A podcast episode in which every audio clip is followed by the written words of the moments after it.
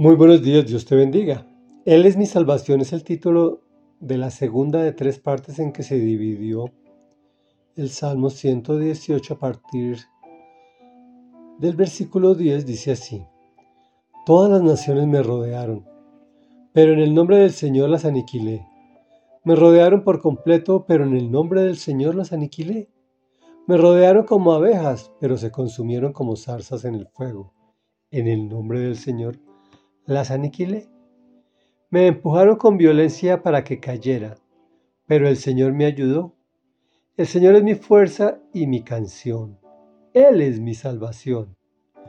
Gritos de júbilo y salvación resuenan en las casas de los justos. La diestra del Señor hace proezas. La diestra del Señor es exaltada. La diestra del Señor hace proezas. No he de morir, he de vivir para proclamar las obras del Señor. El Señor me ha castigado con dureza, pero no me ha entregado a la muerte. Comentario. Generalmente cuando hay problemas, todos llegan al tiempo.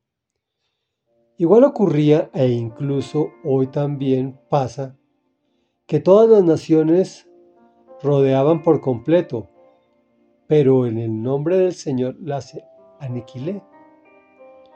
Son eventos inexplicables.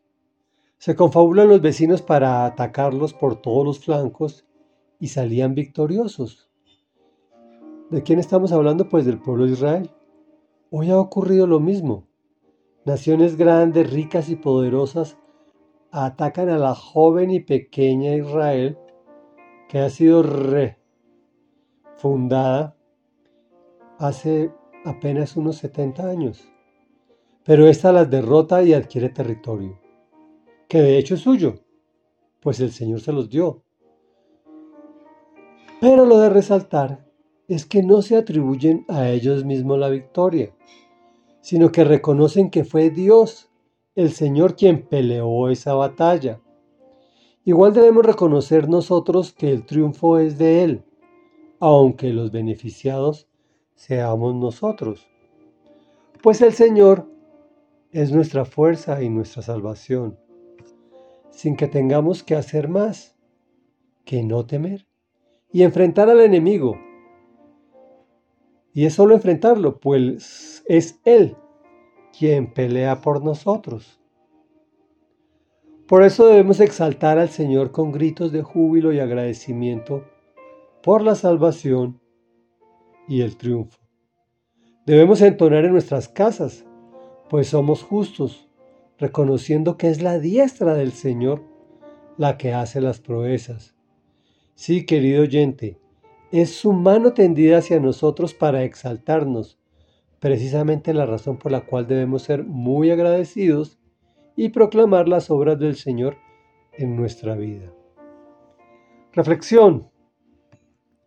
El Señor te ha castigado, pero no te ha entregado a la muerte sino que a su debido tiempo te entregará el éxito. Oremos. Padre nuestro que estás en el cielo, santificado sea tu nombre. Venga a nosotros tu reino, venga tu reino a la tierra, amado Dios, pues tú eres nuestra salvación.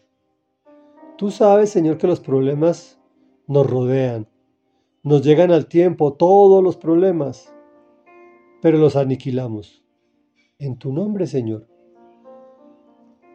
Sabemos que tú, Señor, haces que se consuman esos problemas y los aniquilamos. Eres tú quien nos da la victoria. Los problemas vienen con violencia para que nosotros caigamos, pero tú eres nuestra ayuda, nuestra fuerza y nuestra alegría. Eres nuestra salvación. Por eso, Señor, con gritos de júbilo y alegría, gritamos que tu salvación resuene en nuestras casas, porque es tu diestra, es tu mano, Señor, la que hace las proezas.